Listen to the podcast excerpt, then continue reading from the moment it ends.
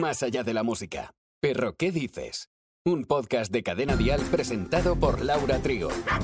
Episodio 66.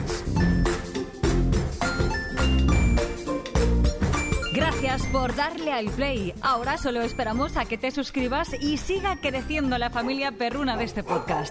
Como ya sabrás, los perros y perras usan su olfato para explorar el mundo que les rodea. Lo que a veces ocurre es que de paso se llevan algo en la boca. Eso termina por convertirse en un problema, algunos muy graves y extremadamente mortales, si fuera el caso de llegar a ingerir un cuerpo extraño.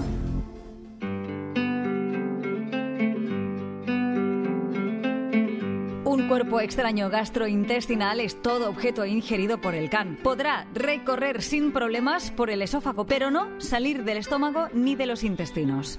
No te imaginas la de veces que los perretes acuden al veterinario y se encuentran con diferentes tipos de juguetes como pelotas, huesos, corchos, tapones de botella, piedras, monedas, prendas de vestir, trapos, toallas, cuerdas, agujas, anzuelos y un largo etcétera. Estos artículos pueden alojarse en varios sitios del tracto intestinal, especialmente los que están compuestos de hilo, tela o alfombra. Estos pueden causar daños muy severos en el estómago o intestinos, que luego se convierten en en perforaciones e infecciones bacterianas, por lo que deben tratarse con urgencia. Imaginemos que nuestro perro ha ingerido el objeto hace una o dos horas, pues es muy posible que aún lo encontremos en el estómago, y si es muy pequeño, es posible que lo expulse por la boca unas 10 o 24 horas más tarde. Algunos objetos son expulsados por las heces, lo que hace que se demore 48 horas. En cualquier caso, hay que acudir de inmediato a una clínica veterinaria para que un profesional proceda a inducir el vómito si así lo considera el experto. Jamás lo haremos ni lo practicaremos en casa. En el caso de que no consiguiéramos que lo expulsara por esta técnica de inducción, por asistencia de un veterinario, normalmente se acostumbra a hacer una radiografía digital para diagnosticar qué tipo de porquería se ha tragado y dónde está ubicada. Veremos ahí si hay algún tipo de bloqueo. Según la gravedad, sería necesario realizar una ecografía abdominal. Si el cuerpo extraño aún está en el estómago y es muy pequeño, se podría llegar a sacar con pinzas por el profesional y, si fuera conveniente, usar un endoscopio para ver más de cerca dónde está localizado el objeto y el nivel de daño que ha provocado. En ambos casos será necesario anestesiar al animal. Pero ¿qué pasa si no nos hemos dado cuenta de que nuestro amigo peludo se ha tragado algo? Pues que ese cuerpo extraño puede llegar al tracto intestinal y quedarse atascado. Los objetos que son más grandes y quedan atrapados ahí requieren extraerse quirúrgicamente. Ok, deberemos estar atentos entonces a los siguientes síntomas. Vómitos, diarreas, letargo o inquietud, falta de apetito, incapacidad de retener la comida o el agua, estreñimiento o incapacidad de defecar, náuseas, abdomen distendido o doloroso, dorso o espalda encorvada, asfixia o Habrá que tener en cuenta que muchos cuerpos extraños se quedan en el intestino delgado y los síntomas pueden parecer a los de una gastroenteritis clásica. Ante estas señales, y como decimos siempre aquí, iremos a un centro veterinario rápidamente. Perro, ¿qué dices? El podcast más animal de Cadena Dial.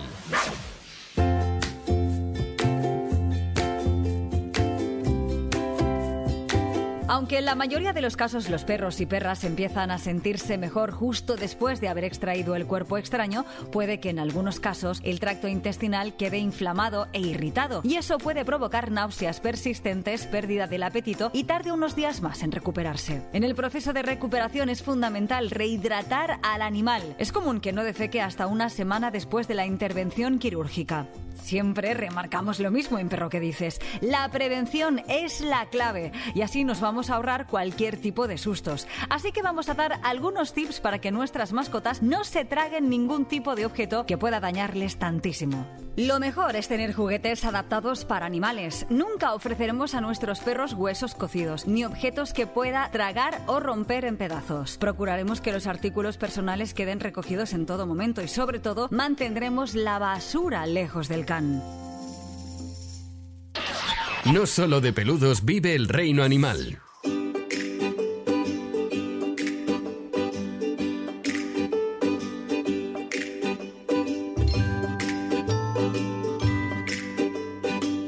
Algunas personas son un imán de mosquitos y qué podemos hacer para evitarlo? Resulta que los mosquitos usan diferentes maneras de localizar sus objetivos.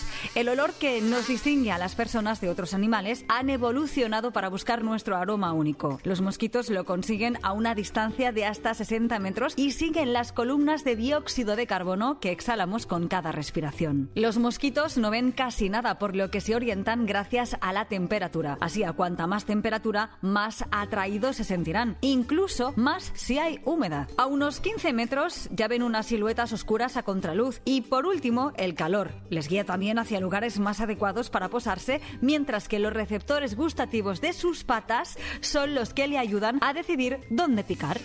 Se sienten seducidos por los ácidos carboxílicos, una clase de ácidos grasos que desprende el sudor humano y cuyo aroma se compara con el de la mantequilla rancia o el queso.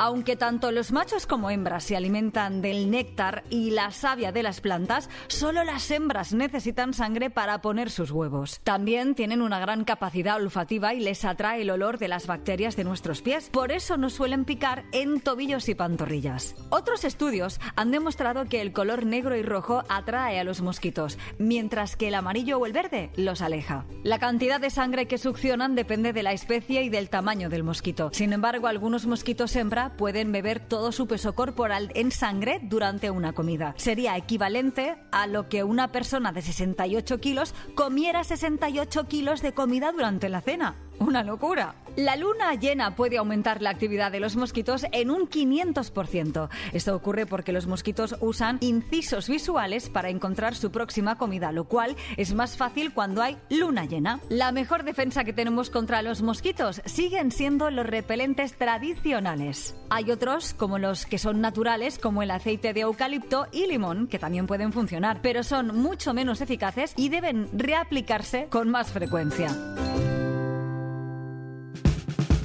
Y en el próximo episodio... ¡Qué cojera! Así lo hemos titulado, porque existe una gran variedad de motivos del por qué un perro o perra puede ir cojo. Gracias por querer compartir con nosotros este perro podcast. Hasta la próxima y lametazos.